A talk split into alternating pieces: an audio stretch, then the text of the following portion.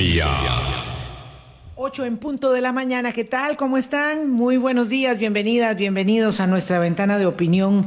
Es un privilegio, como siempre, compartir con ustedes estos 55 minutos de análisis e informaciones y eh, evidentemente siempre con la idea de que podamos permitirnos formar opiniones, criterios que nos permitan alimentar la comprensión compleja de un mundo en tal dinámica de acontecimientos que nos llegan eh, segundo a segundo. Eh, tenemos que observar en el entorno, sobre todo en estos días que hemos conmemorado, y eso también lo vamos a, tener en la mesa mañana con Jorge Vargas Cuyel, director del Estado de la Nación, temas relacionados con la democracia costarricense, también observar los desafíos nuestros a la luz del vecindario en el que vivimos, que es eh, la casa de eh, los eh, con ciudadanos centroamericanos, también junto con la nuestra, una de enormes desafíos. Y hoy vamos a hablar con un amigo muy especial, muy querido, con el politólogo Alejandro Barahona, con quien nos vamos a conectar. Ya, ya, ya, ya se está conectando. Ya se está conectando, con quien nos vamos a conectar, porque ahora eh, reside en El Salvador. No nos da tiempo de ver todo Centroamérica, es imposible. Así que vamos a hablar de algunos casos puntuales.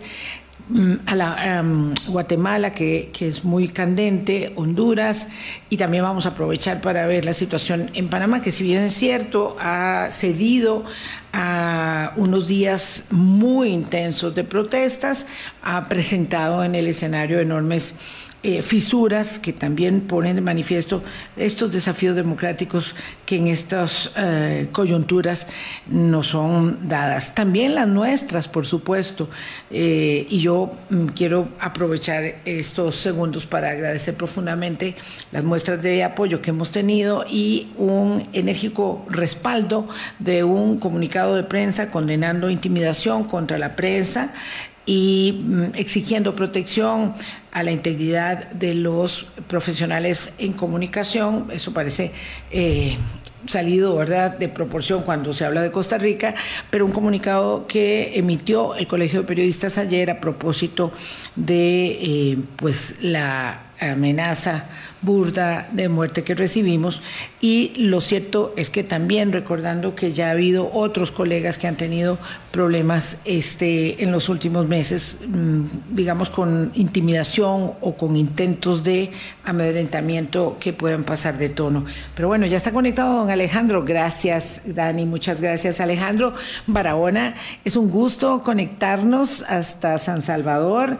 Eh, te extrañamos aquí, pero bueno, por dicha que tenemos tecnología a para encontrarnos nuevamente. Ni siquiera le dije a Boris buenos días. Se me había olvidado que no te había dado buenos días. No te preocupes, aquí estábamos ajustando con, con Alejandro, que ayer me dio un enorme gusto volverlo a saludar. Teníamos años de no conversar. Este, sí, buenos días a todos los amigos y amigas de Hablando Claro. Y como hemos estado esta semana analizando los retos, los desafíos que tienen las democracias, queremos hacer una mirada en tres casos muy diferentes, ¿verdad? Que están pasando en nuestras hermanas repúblicas de Guatemala, Honduras y Panamá. Este, y lo haremos desde la mirada y la perspectiva del politólogo Alejandro Barahona Belma.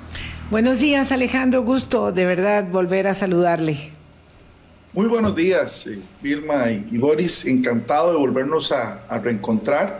Eh, por supuesto, eh, solidarizarme también a partir de la situación, porque podemos en nuestro país estar absolutamente claros que si algo nos dejaron nuestros abuelos es la capacidad de que pese a disentir, construyamos consensos. Y eso no se hace a partir de imposiciones, sino se hace a partir de lo que nos caracteriza a los costarricenses. Hablando, hablando claro, diría yo, eh, pero también escuchando a la contraparte, dándonos a entender y buscando puntos comunes, entendiendo que siempre en cualquier proceso democrático también van a haber disensos, pero esos disensos no son malos porque nos ayudan a construir una visión más amplia y a poder entender mejor a nuestras contrapartes. Y eso lo digo porque nos puede ayudar hoy, no solo en términos nacionales, sino nos puede ayudar como una introducción también a algunos de los temas que yo sé que ustedes quieren que abordemos y que con todo gusto, desde mi perspectiva ciudadana y profesional, eh, con todo gusto eh, abordo en la medida en que el tiempo nos, nos ayude, por supuesto. Y yo nada más quiero hacer una muy breve introducción antes de abordar los temas en la región centroamericana.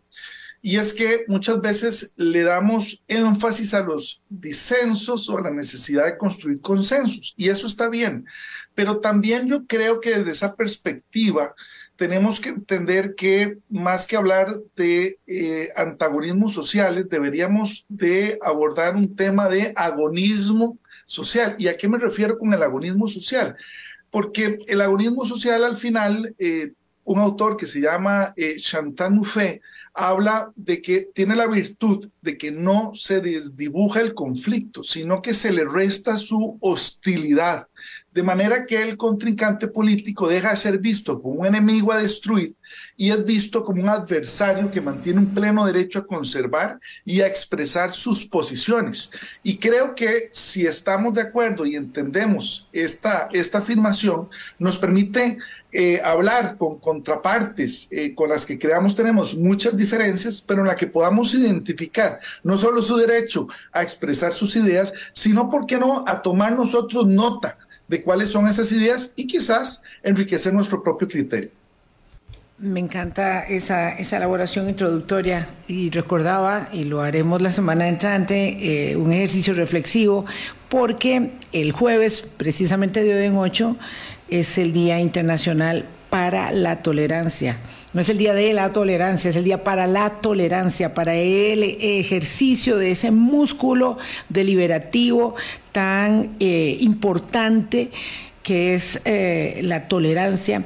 Em, uno, una de las características que hay que ejercitar en este encuentro permanente que si queremos vivir en democracia obliga a la concertación, al diálogo, a la discusión permanente, a la confrontación de las ideas, para abandonar esa lógica, como decís Alejandro, de amigo-enemigo, e instalarnos o reposicionarnos en la lógica deliberativa del adversario, del rival, del oponente con el que puedo discutir.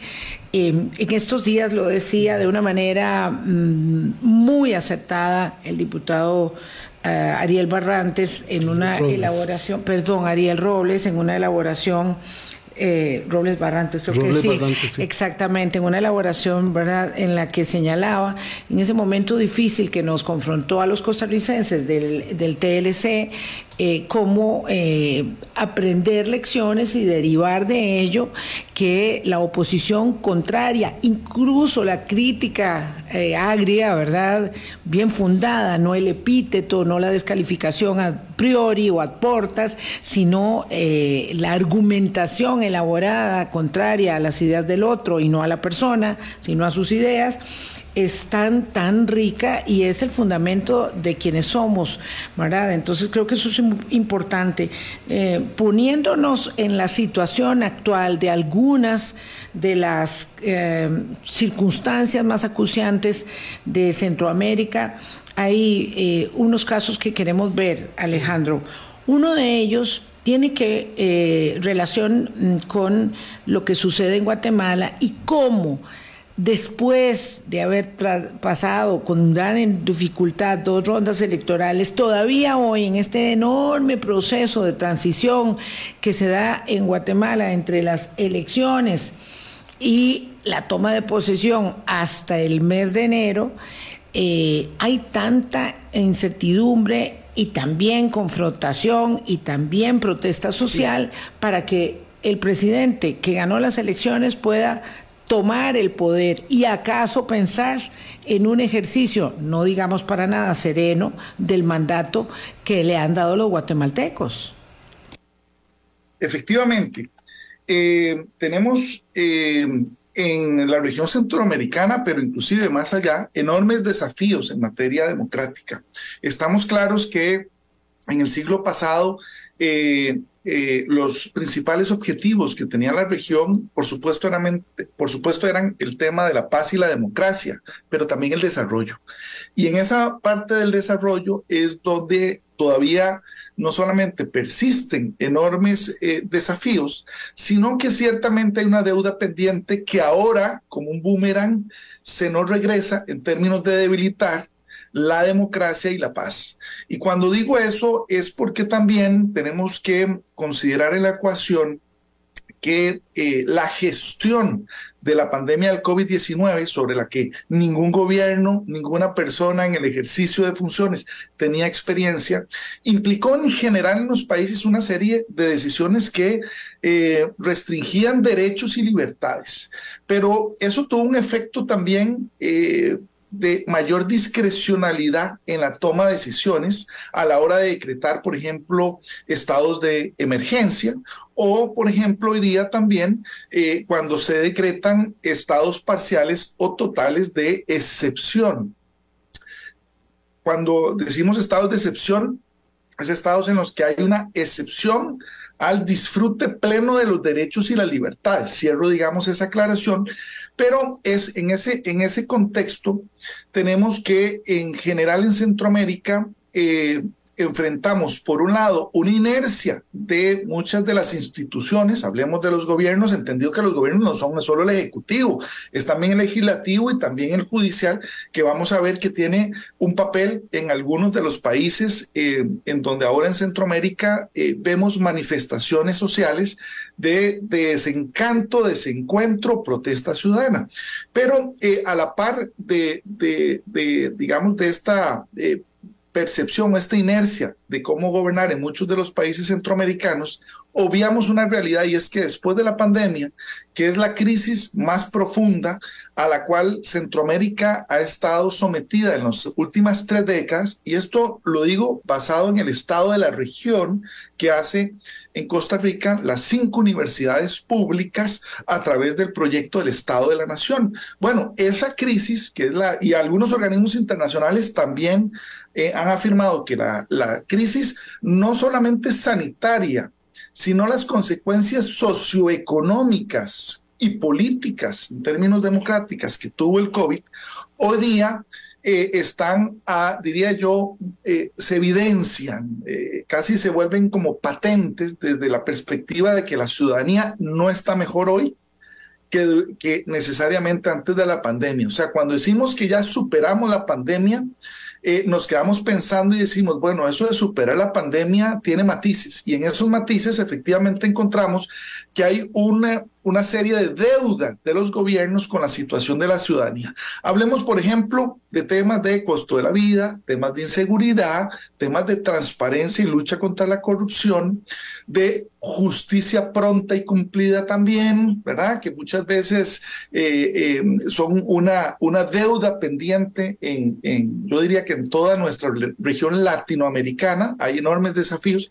Y entonces vemos como en el caso de Guatemala, ahora sí voy aterrizando en Guatemala, lo que estamos notando es una intromisión entre poderes de la República, pero no solo entre los poderes de la República, sino que hay un revanchismo con el resultado electoral. Y eso se nota, eh, digamos, desde afuera, cuando vemos el proceder de la Fiscalía o de la Fiscala General en términos de la, eh, diríamos, persecución judicial que eh, se nota no solamente contra el presidente electo, sino contra su partido político, que para que estemos en, en, conocimiento, recientemente eh, se aprobó el hecho de eh, suspender sus credenciales. Eso después de haber confirmado el tribunal todo el proceso electoral, de haber ratificado los resultados, donde Bernardo Arevalo es el presidente electo, y em, eh, después de un largo periodo de transición, que realmente es un periodo que estamos notando, es muy tenso, ¿okay? esperamos que a principios del próximo año eh, se concrete ese traspaso, pero hay una... Eh, tensión, no solamente dentro del país, sino en la región centroamericana, de cómo Guatemala está enfrentando esos desafíos. Y hay protestas ciudadanas, y a eso le voy a entrar desde esta perspectiva. Protestas ciudadanas que lo que están haciendo es defendiendo el Estado de Derecho, en términos de respetar el resultado electoral. Pero este resultado electoral es una sorpresa con respecto no solo en términos de encuestas, sino de que eh, eh, cuando se analizan los resultados electorales se nota que Bernardo Arevalo ganó con un respaldo muy amplio en los sectores rurales fuera, digamos, de Ciudad de, Guatemala o de los principales centros de población, pero además en grupos eh, sociales que históricamente han sido marginados de la toma de decisiones. Y aquí entonces vemos una tensión entre el gobierno saliente, que representa una serie de intereses, eh, y el gobierno entrante que representa a grupos que hasta ahora no se sentían representados con el resultado. en ese proceso además sabemos que los presidentes salientes, conforme avanzan en su mandato, eh, tienden a ir perdiendo la confianza y el respaldo popular precisamente por escándalos, por cuestionamientos o por la falta de concreción de su agenda en las pasadas elecciones. Y hoy día vemos entonces a, un, a una fiscal general eh, no solamente eh, investigando y persiguiendo judicialmente al candidato eh, electo sin haber ni siquiera asumido, sin haber tenido la posibilidad de ejercer el poder para que a partir de ahí entonces veamos cómo, cómo lo hace y si cumple la constitución y las leyes, sino que paralelamente a esto ahora, eh, esta semana tenemos noticias preocupantes en torno a que eh, se ha acusado y se ha abierto un proceso en contra de los magistrados electorales, casi como, como desquitándose con los magistrados electorales por el resultado democráticamente eh, democrático que se dio en, en, Guatemala y donde los, las diferentes misiones de observación internacional coinciden en que el resultado electoral es el que conocemos. Eh, además, la diferencia eh, electoral entre, entre el presidente electo y eh, la candidata en segunda ronda, eh, definitivamente es lo suficientemente amplio para tener claridad de que no se trata de una elección tan reñida, sabiendo que los, las segundas rondas siempre tienen una tendencia a polarizar muchísimo a la sociedad. Entonces, vemos una sociedad que no ha logrado superar eh, la fractura electoral que generó no solo la primera, sino la segunda ronda. Y esto a mí me parece que es, eh, voy a rescatar un elemento importante.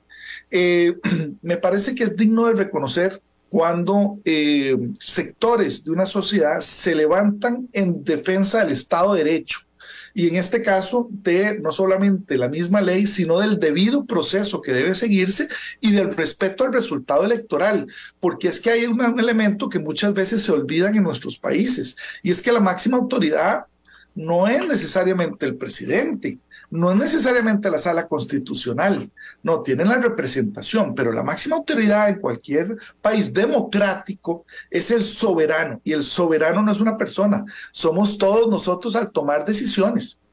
Entonces, el, el, elemento de que los poderes traten de imponerse o limitarle la acción al soberano en términos de decisión cuando hay un proceso no solo de consulta, sino de elección, es eh, desde mi perspectiva muy preocupante porque supone que hay personas con una representación temporal en un puesto que creen que tienen una eh, legitimidad que está por encima de las decisiones colectivas que toma una sociedad.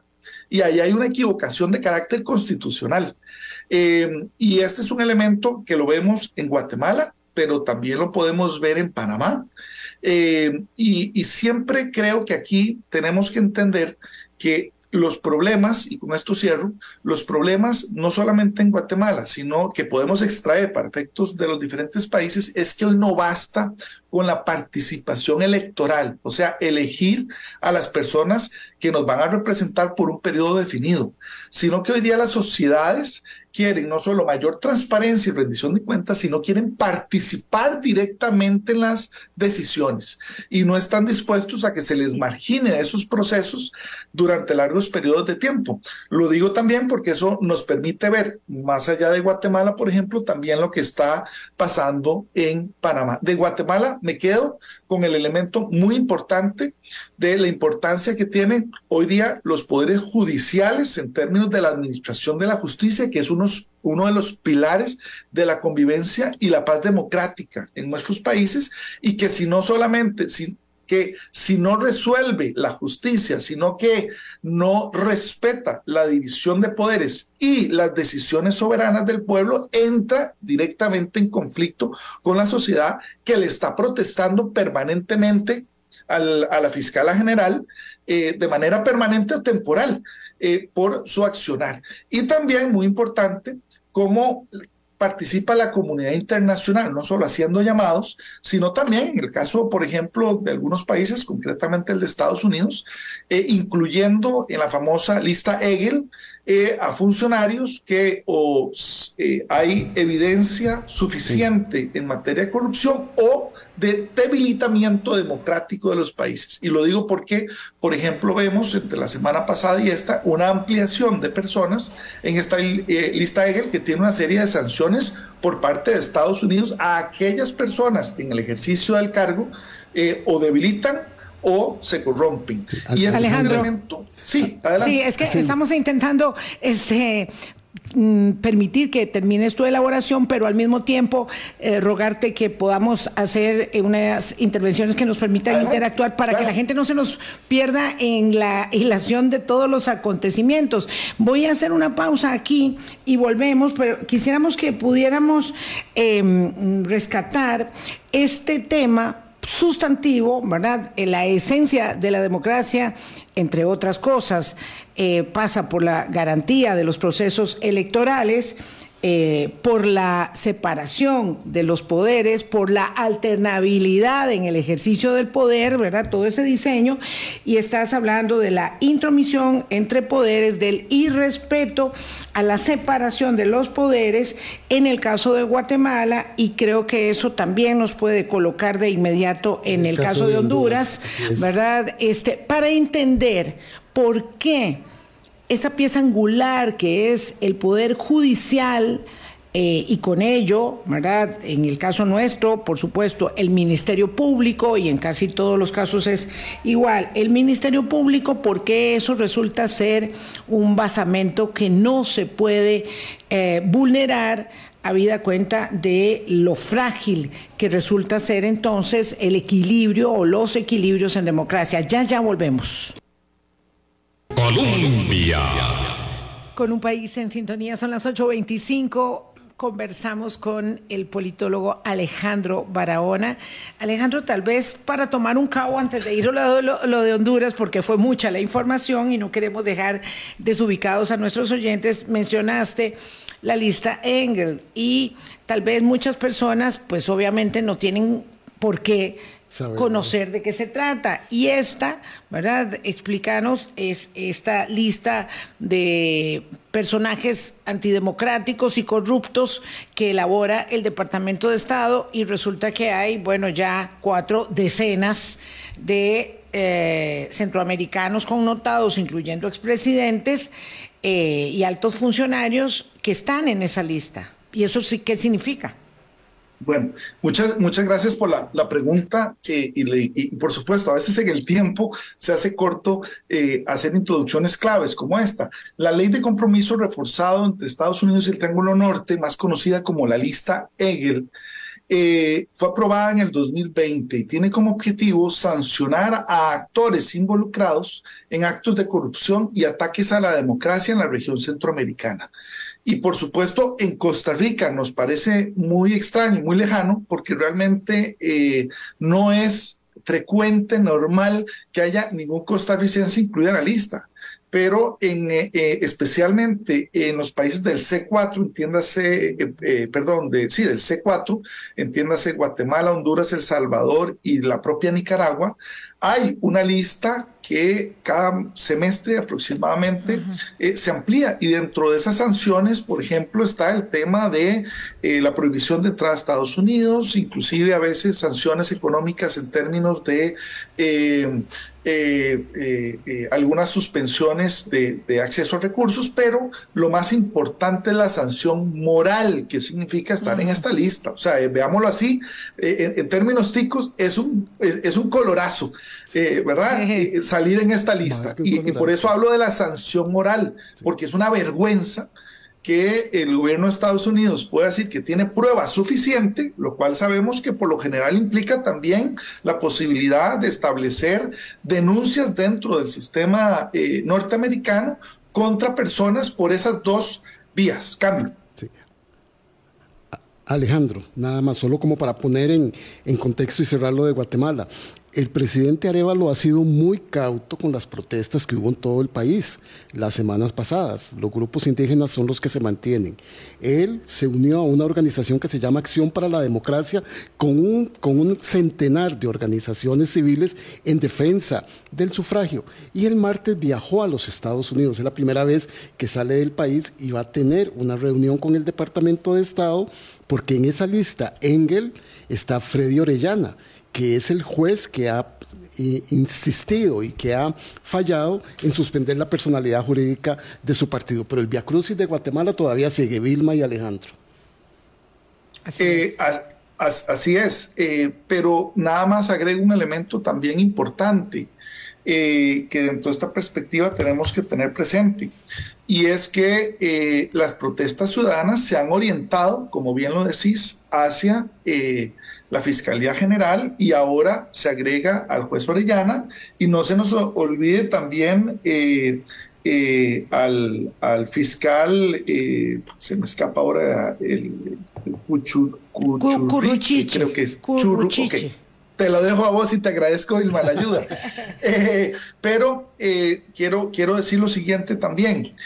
hubo una tensión hace, anteriormente, Boris, a, esa semana que, que planteas, y es que cuando la protesta estaba de manera eh, permanente dentro de la fiscalía, eh, perdón, a los alrededores de la Fiscalía General, eh, el presidente Yamatei estaba a punto de ordenar el uso de la fuerza para disolver esas protestas.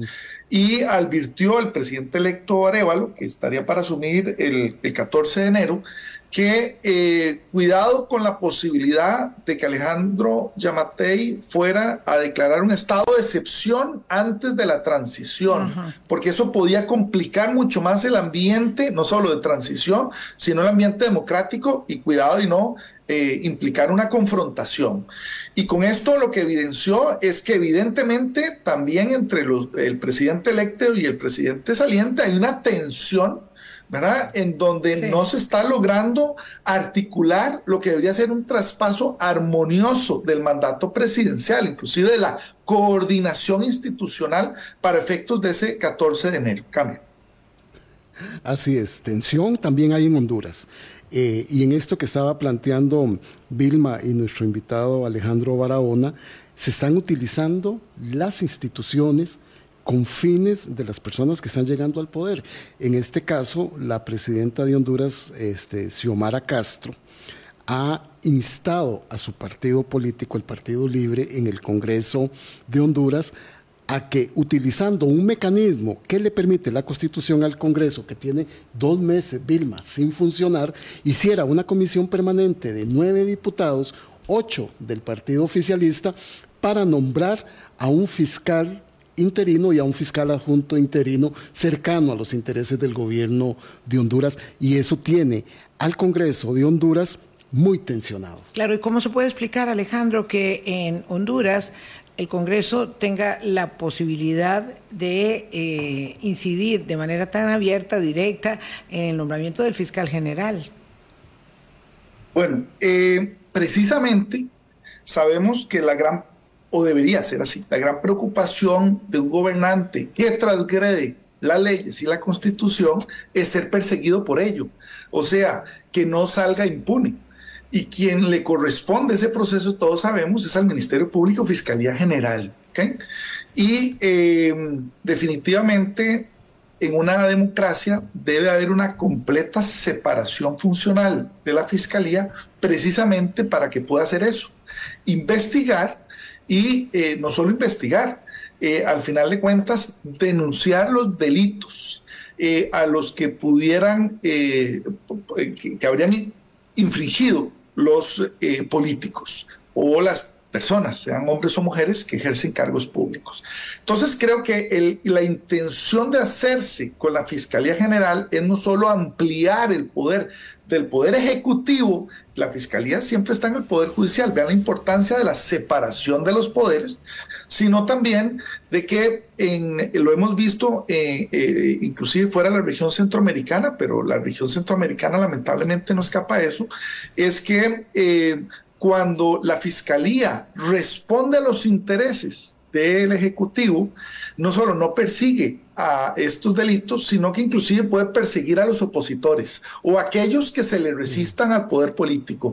Y eso es muy peligroso porque nos acerca a modelos autoritarios, de los cuales tenemos ejemplos en América Latina. Y esto es un elemento que nos tiene que llamar y nos tiene que preocupar, porque vimos el caso de Guatemala, la intervención judicial en el resultado electoral. Pero cuidado, y aquí se nos va hacia, digamos, el otro extremo, que es... Eh, eh, eh, afectar la independencia y la autonomía que necesita una Fiscalía General para hacer justicia, es que tenemos que verlo ahí, y para que nadie quede impune, que es uno de los elementos que también más está afectando la democracia en nuestra, en nuestra región, la impunidad, no solo decir la corrupción, sí, se da la corrupción, pero si quien comete sus actos de eh, corrupción sale impune, entonces perdemos la credibilidad en el sistema judicial en que realmente todos somos iguales ante la ley. Y por eso es tan importante esa separación. Y aquí es donde vemos lo siguiente, no solamente la utilización de ese mecanismo, sino que ese mecanismo a nivel legal en Honduras está reservado solamente si en la fiscalía no hubiera ninguna persona a cargo, o sea, quedara lo que llamamos acéfalo, sin una persona a cargo. Y eh, no es el caso, porque eh, eh, hay un fiscal temporal en el ejercicio del el cargo, pero además el, el, Poder Ejecutivo, a través de la fracción oficialista, ha decidido que este nombramiento de carácter temporal tarde uno o dos años. Es que no tiene que tardar nada, porque no garantiza esa designación por parte del oficialismo, o sea, de quienes están en el Poder Ejecutivo gobernando, esa separación y esa independencia. Y eso está generando una tensión no solo con otras fuerzas políticas dentro del país, sino con diferentes grupos que están interpretando que esta movida es una expansión del poder eh, del Ejecutivo y eh, diríamos del partido de gobierno que está en el Ejecutivo y en el Legislativo también al Judicial. y, y yo quiero hacer un, yo quiero nada más hacer un paréntesis hay que tener mucho cuidado porque gobernar no significa tener el control de los tres poderes. Es lograr construir el balance y los equilibrios para que los tres poderes, con sus diferencias y sus autonomías, puedan avanzar por las rutas que cada uno tiene definido. Cambio. Gracias Alejandro, porque sí, ah, yo omití ese dato, ¿verdad? Esa potestad la tiene el Congreso cuando hay una falta absoluta en el nombramiento de la Fiscalía General y está funcionando don Daniel Cibrián como fiscal este, general allá en Honduras y ahí es donde hay una violentación y una polarización de un Congreso que está casi que paralizado. Y Boris, un elemento, perdón, adicional, solo para que lo tengamos claro. Eh, la Asamblea Legislativa tiene 128 escaños hasta donde yo averigüé.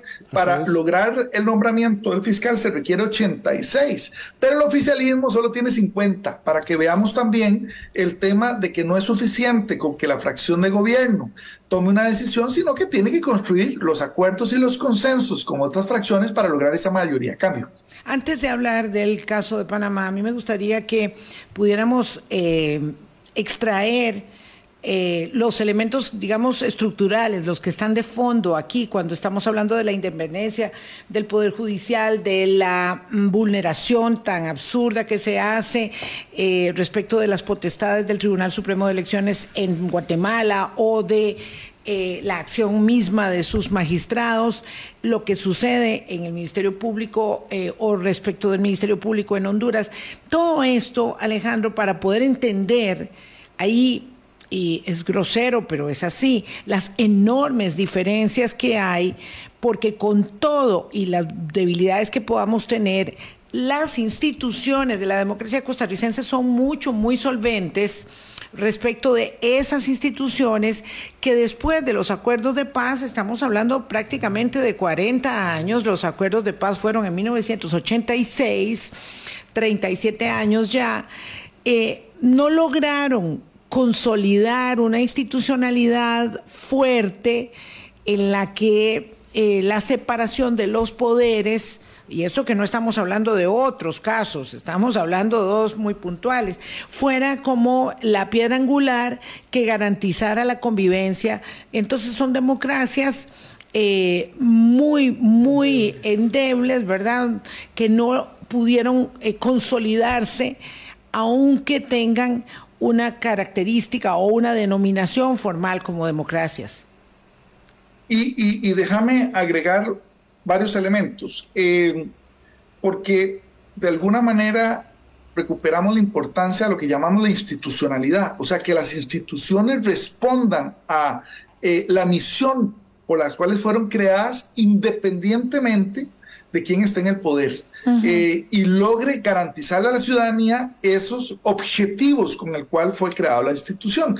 Eso implica también un desafío para quien ejerce el poder y es no la, como decíamos, no imponerse, sino en la lógica de ir construyendo que las instituciones logren cada vez estar más, cerca de las demandas y las expectativas de la ciudadanía, porque debilitar la institucionalidad significa debilitar los resultados que un gobierno le da a la ciudadanía. Y, entonces entienden ustedes un poco la paradoja, porque eh, debilitar la institución no es hacer que hagan lo que yo quiero, no, se trata de que hagan, que cumplan la misión para la cual fueron creadas y lo hagan de la manera más eficiente. Y lo que tenemos que ver es que después de la pandemia, la gente realmente salió muy golpeada, está muy golpeada, no se ha recuperado. Y lo que hay no solamente es un hartazgo de esperar que las instituciones y los gobiernos respondan a esas necesidades, sino que ya la gente, eh, eh, hablemos de los sectores más golpeados, ya no aguanta más.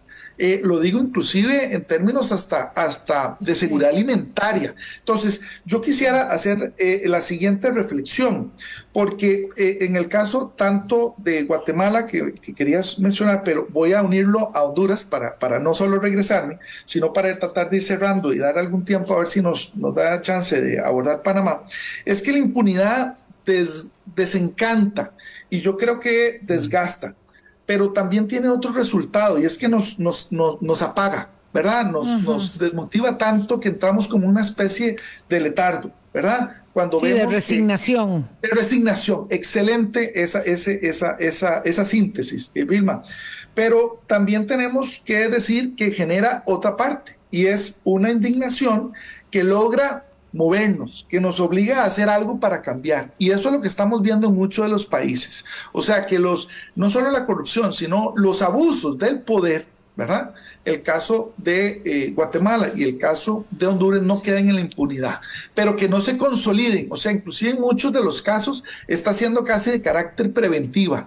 ¿Por qué? Porque la ruta conduce a que nos acerquemos más a esquemas autoritarios y nadie, nadie tiene buenos ejemplos de esos esquemas. Entonces la gente quiere que le resuelvan los problemas y se haga rápido, pero no confundamos a que la gente entonces necesariamente está de acuerdo que se haga de forma autoritaria. O sea, el fin no justifica los medios, cosa que ya sabíamos, pero entonces eso implica que tenemos que tener los cuidados de las rutas y, un elemento eh, para, para, cerrar, eh, Vilma, eh, esta, esta pregunta, comentario que haces, y es que tiene que haber una comprensión de que hoy los gobiernos, especialmente los poder ejecutivo, pero no saquemos al legislativo y al judicial, no están para que tomen partido a favor de un grupo de interés o el otro, porque el gobierno es de todos los ciudadanos y debe representar a todos los sectores. Entonces, ¿cuál es, ¿qué es lo que hace el gobierno que no puede hacer los otros? No se trata de tomar partido, se trata de construir los consensos necesarios que permitan salir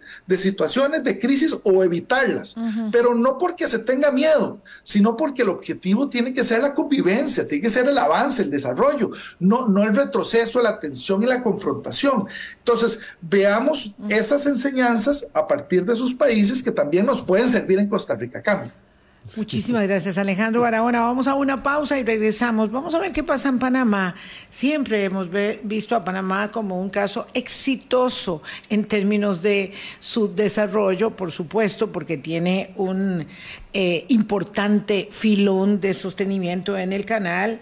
Eh, y resulta que todo aquello parecía como cuando estallaron las protestas en Chile en un momento determinado, que eh, lo cierto que hay un enorme descontento social y las personas dijeron hasta aquí. Y una explotación minera y una concesión minera dio suficiente eh, amalgama a la sociedad panameña para tirarse a las calles durante semanas, durante muchos días, este, pero externando en el tema de la concesión minera una enorme cantidad de insatisfacciones. Pausa y regresamos. Colombia.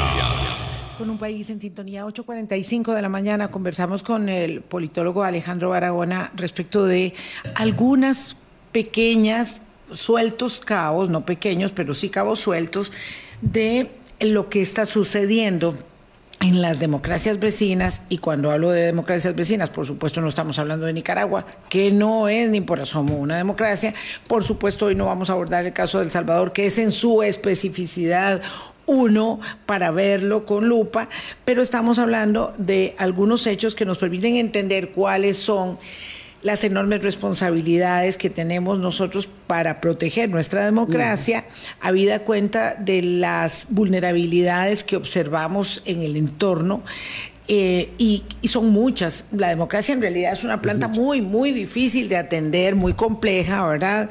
Cada una, o las democracias, porque todas son diferentes, este, lo cierto es que plantean lecciones que debemos apropiar. Y esto de Panamá ha sido impresionante. 30 años de tranquilidad social sin estallidos en Panamá, situaciones complejas, Vilma, como la que está atravesando ahora el canal de Panamá debido a la variabilidad climática está teniendo enormes problemas, entonces hay una enorme preocupación sectorial y de ciudadanos de que esa de la derivación de esos recursos económicos que no han sido distribuidos con equidad no lo estén haciendo. Entonces, aprovechando una eh, aprobación express en la Asamblea Legislativa y en el Poder Ejecutivo de una concesión de la minera Panamá de 13 mil hectáreas, se desató una serie de protestas que aún se mantiene porque la decisión no está finalizada, la está analizando la Corte Suprema de Justicia. Sí, decidieron dar un compás de espera. Un compás de espera. Se pronunciaba la porque Corte. no se esperaban semejantes talleres. Sí, pero lo cierto es que la situación de gobernabilidad de Laurentino Cortizo se ha complicado como es complejo y limitado el margen de gobernabilidad en estos tiempos en las democracias. Eh, y tal vez lo único, o sea, o lo más llamativo, no lo único, que en este caso resulta eh, para nosotros los costarricenses es que hemos visto, como decía Boris, a Panamá con una gran estabilidad, no estamos diciendo que con un desarrollo equitativo ni mucho menos en las últimas décadas y de pronto entonces este se mm, contorsiona también esa sociedad. Nos quedan eh, unos seis minutos para elaborar, Alejandro.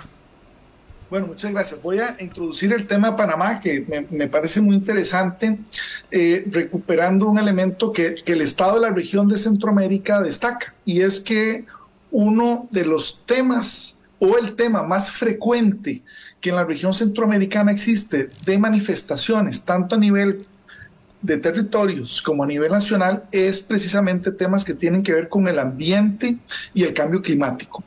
Y lo digo porque el caso de Panamá llama mucho la atención, porque claro que tiene varias aristas, pero eh, los panameños se han tirado a la calle no solamente en términos de eh, manifestarse en contra de un modelo extractivo de recursos, eh, como es el cobre, y entendiendo lo siguiente, hay en Panamá 15 contratos de extracción minera vigentes.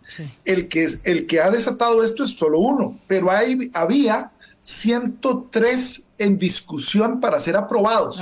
Entonces, vean que el modelo iba a consolidar el tema de extracción y eso tiene una correlación directa y un interés del gobierno porque, como bien introducían ustedes, eh, las utilidades del canal de Panamá van a el gobierno de Panamá, porque el canal es del gobierno de Panamá, por tanto del pueblo panameño, pero por el cambio climático y la escasez de agua, esto ha disminuido. La cantidad y, la, y el calado de los navíos que trasiegan por el canal y esto implica una disminución de recursos inclusive durante el invierno y eso que apenas y el verano se está asomando a la vuelta de la esquina. Entonces el gobierno de Panamá está teniendo una disminución en sus ingresos eh, y por supuesto el modelo digamos de extracción de minerales pudiera, digamos, compensar en parte esa disminución. Pero ojo, los panameños dicen, no, por ese modelo no es por donde vamos, pero además... No es a cualquier costo que vamos a, superar los problemas. Claro, y cuidado con los eh, abusos a la soberanía nacional, porque,